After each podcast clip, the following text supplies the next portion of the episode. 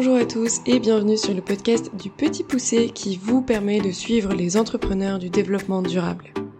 Aujourd'hui, j'ai le plaisir d'inviter Emmanuel Poussé qui a développé l'entreprise Solewa, un installateur de centrales solaires photovoltaïques pour les professionnels. Emmanuel a été gérant de Solewa pendant 15 ans avant de céder l'entreprise l'an dernier à Butagaz. Il nous raconte comment il a lancé un business dans un marché inexistant au départ qui s'est ensuite développé très vite pour atteindre une taille fulgurante et le pousse notamment à céder son entreprise. Pendant toutes ces années, il a été confronté à un certain nombre de crises et de difficultés dont il nous explique sa gestion. Notamment un accident du travail de l'un de ses salariés ou encore un carnet de commandes signé divisé par 4 en une journée suite à une décision politique. Nous avons aussi évoqué le poids de la responsabilité du chef d'entreprise, l'importance de déléguer et de bien s'entourer, et plein d'autres sujets passionnants qui, je l'espère, vous plairont. Mais je ne vous en dis pas plus et je vous laisse découvrir Solewa à travers mon échange avec Emmanuel. Bienvenue et merci Emmanuel euh, d'avoir accepté cette invitation sur le podcast. Tu as été chef d'entreprise de Solewa pendant une quinzaine d'années, que tu as cédé du coup l'année dernière. Mais avant de parler de cette aventure, est-ce que tu peux nous raconter un peu ton parcours, ton histoire, qu'est-ce qui t'a amené à construire Solewa?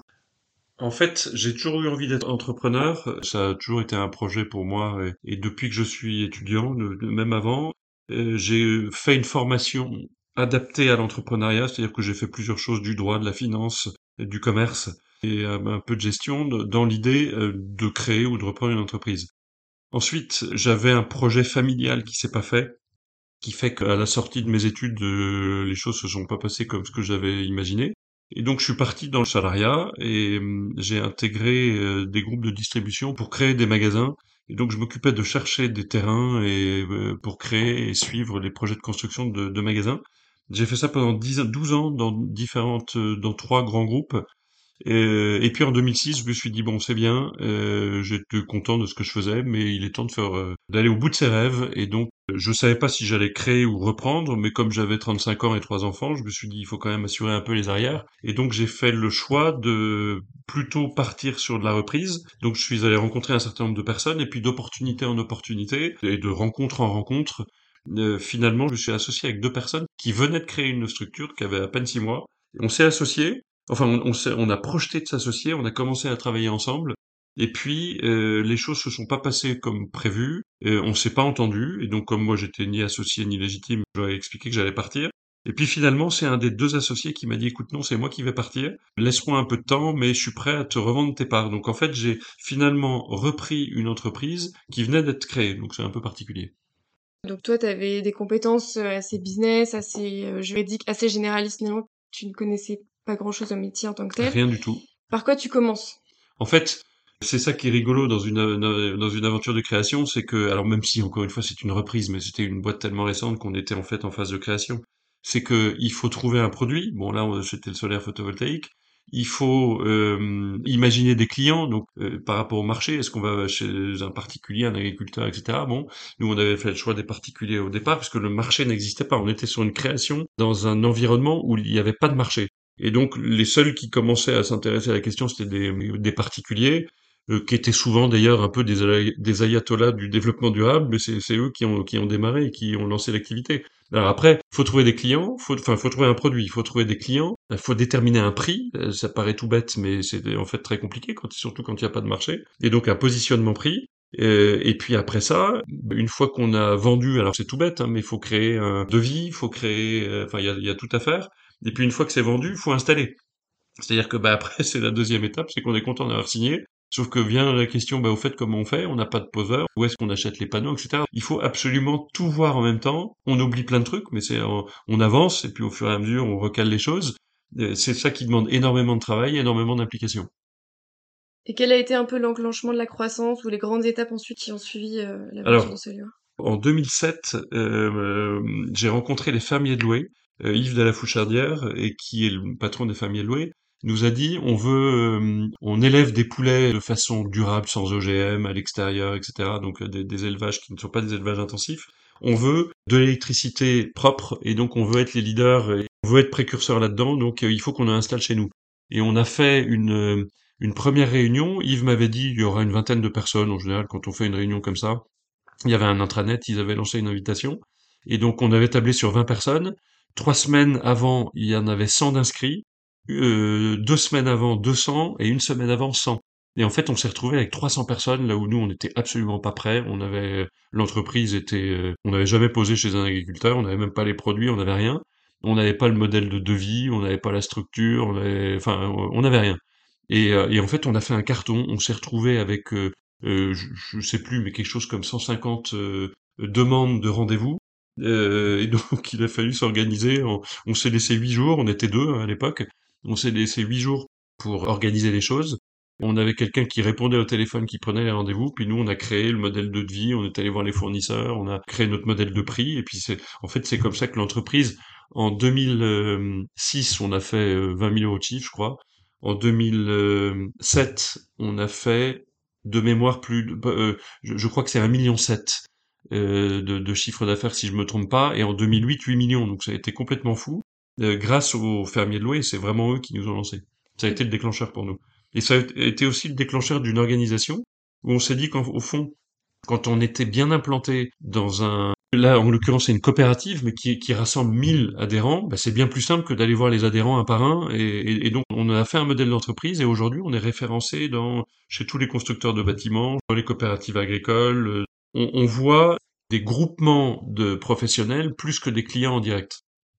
Donc là, tu as ces 300 premiers clients au tout départ. Comment tu les as écoulés? Enfin, tu les as répartis sur un an, deux ans?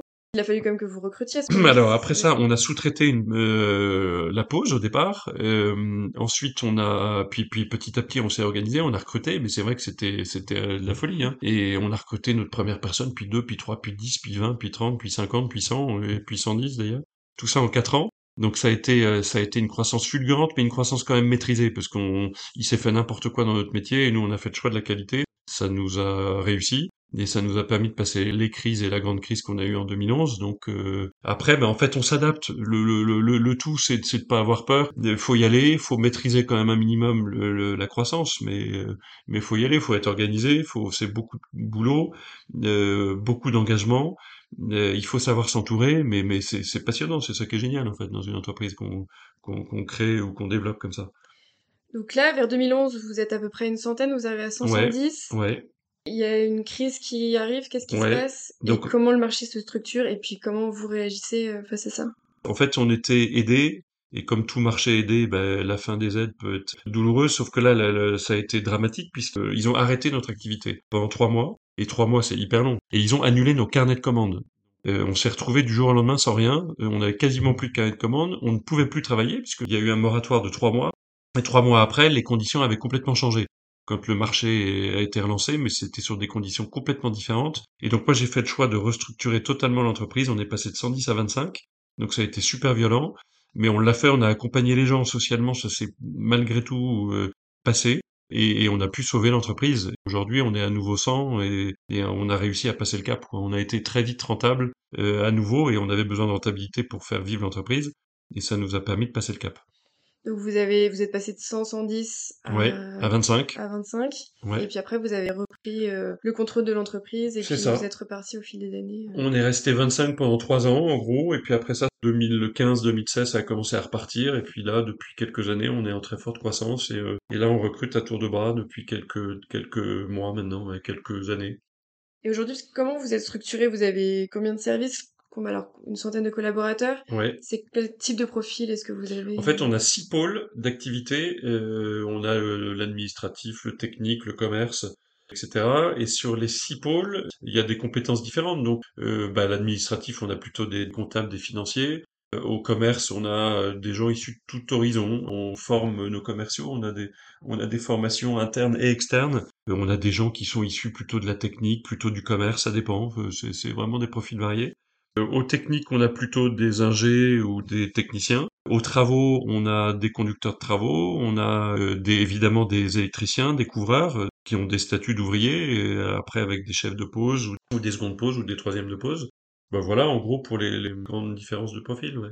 Et après, vos managers euh, passent manager parce qu'ils ont de l'expérience dans l'entreprise ou vous recrutez parfois des gens de l'extérieur?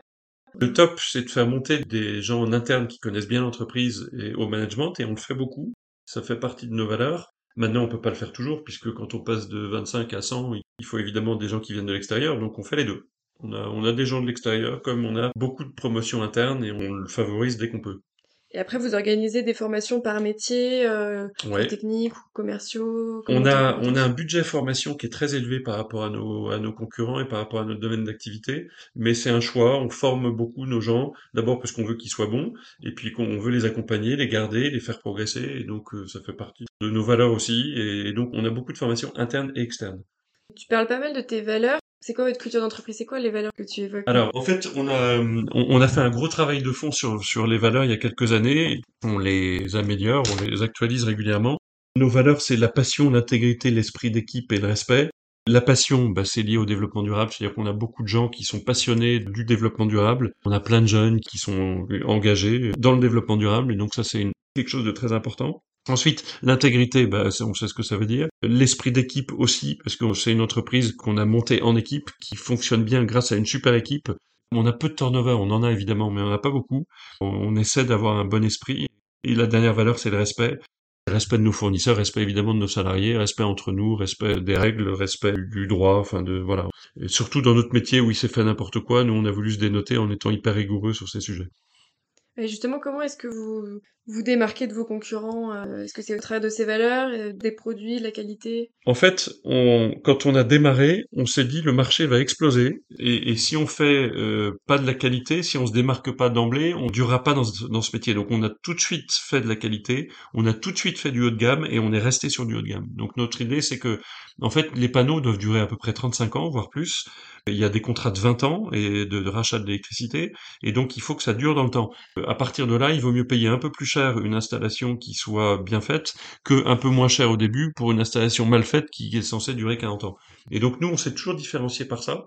On a toujours été plus cher que beaucoup de nos concurrents, mais on l'assume. On vend pas la même chose, on vend pas le même service, on vend pas le même produit, on le vend pas de la même manière. Et donc ça, c'est des choses nous qui nous différencient clairement. Mais aujourd'hui, on est leader sur notre région. Et donc là où on nous a souvent attaqué sur les prix et en nous disant ils font pas plus de qualité qu'ailleurs, ben, pourtant on est leader sur notre sur notre région. Donc euh, partout où on est, on est leader. On est sur euh, tout le Grand Ouest, donc c'est pas non plus toute la France, mais je crois que c'est c'est ce qui nous a permis de durer, c'est ce qui nous a permis de passer les crises et c'est ce qui nous permet aujourd'hui d'être là où on est. Et on fait pas de développement durable si on fait pas de qualité. Et donc moi quand je suis un peu sidéré quand je vois des, confrères faire du prix et, de la qualité parfois euh, franchement euh, limite, ben, c'est pas du développement durable. Et justement, je reviens un peu sur le, développement durable. Et toi, quand tu as démarré ton entreprise, est-ce que tu avais cette volonté de travailler dans le développement durable ou ça avait été euh, une opportunité à ce moment-là? Ça fait partie de tes convictions et, pourquoi? Alors franchement, ça fait partie de mes convictions. Je suis originaire plutôt du monde agricole et donc euh, le monde agricole, il y a un vrai sujet dans le développement durable et de la manière dont, dont l'agriculture évolue aujourd'hui. Euh, mais j'étais plus parti euh, pour euh, faire quelque chose dans le domaine de l'énergie parce que c'est un domaine qui était déjà, on sentait à l'époque, il y a 15 ans, hein, que, ça allait évoluer, mais on savait pas vers quoi.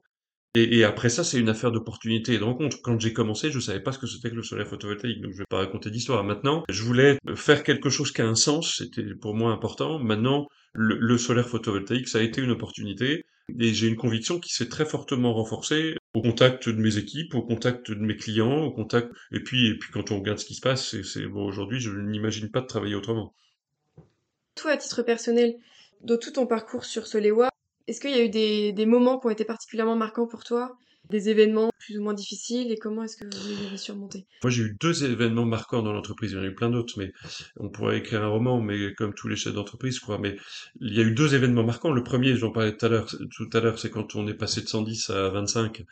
Euh, ben, ça a été extrêmement violent, euh, puisque ça a été du jour au lendemain. On n'a pas eu le choix. Un jour, on s'est réveillé et on est allé au bureau et on, on a lu la presse et notre carnet de commande qui était à l'époque, je me souviens, de 22 millions d'euros en carnet de commande signé, le soir, on n'avait plus que 5 millions d'euros. Donc, donc forcément, c'est extrêmement brutal. Et, et, donc, ça a été très difficile parce que d'abord, j'y étais pas préparé à titre personnel à restructurer comme ça une entreprise. Je ne savais pas si j'allais réussir à le faire.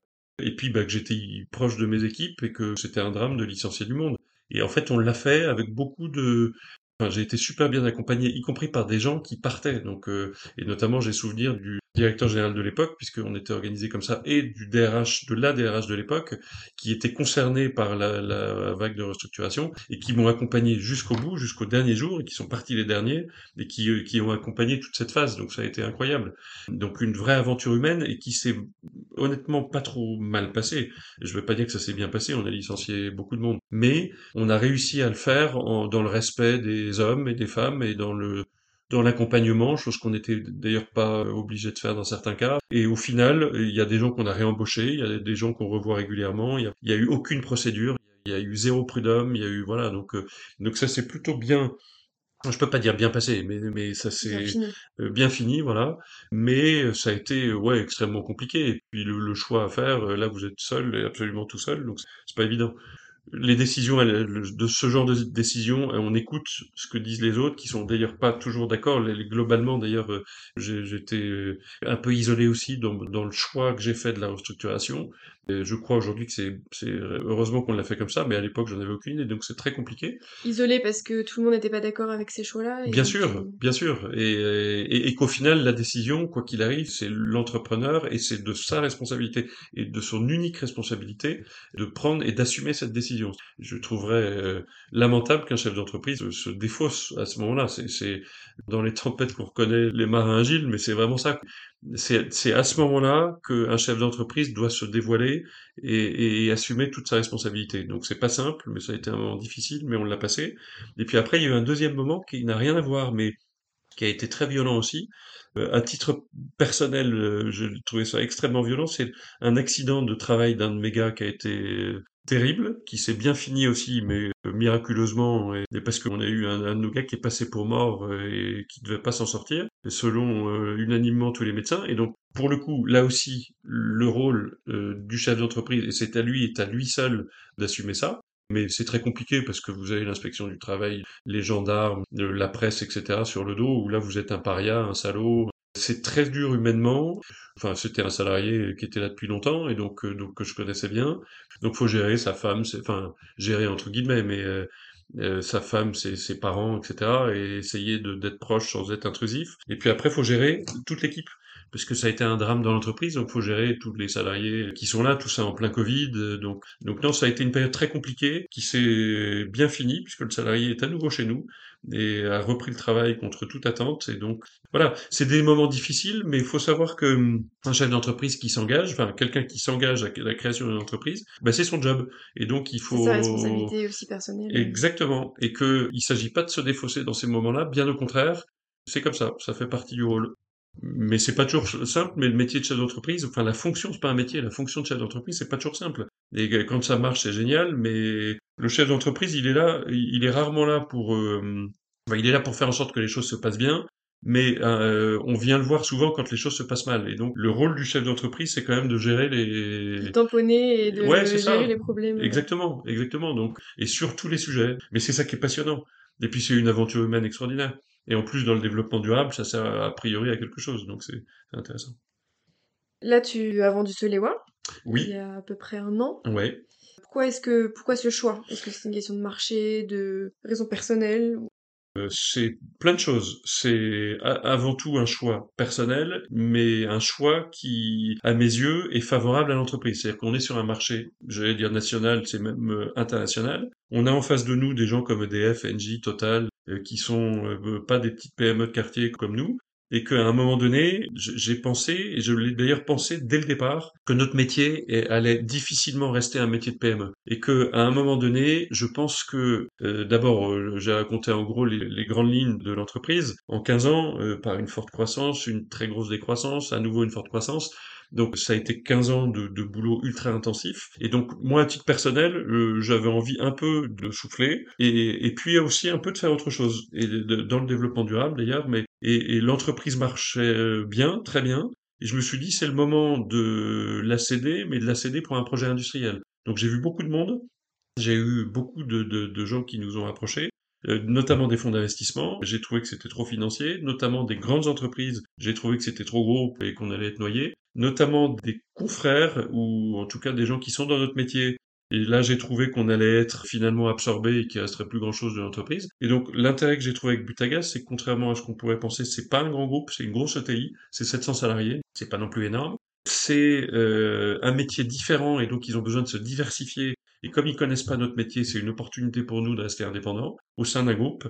Et puis c'est une opportunité, parce que ça je crois que c'est indispensable, de devenir euh, national, voire plus à un moment donné, et, d'apporter les moyens et le projet stratégique et de dire on se développe au niveau national. Moi tout seul, euh, j'avais plus le, le j'étais j'étais seul associé, j'ai fait monter ensuite au capital, mais très récemment le directeur général de Solewa, mais qui est minoritaire. Et donc c'est je, je pouvais plus tout seul, y compris avec lui, qui est quelqu'un de très bien, je me voyais pas assumer ça, donc je me suis dit, bah, à partir du moment où le chef d'entreprise se voit pas assumer quelque chose qui est important pour l'entreprise, bah, il faut lâcher.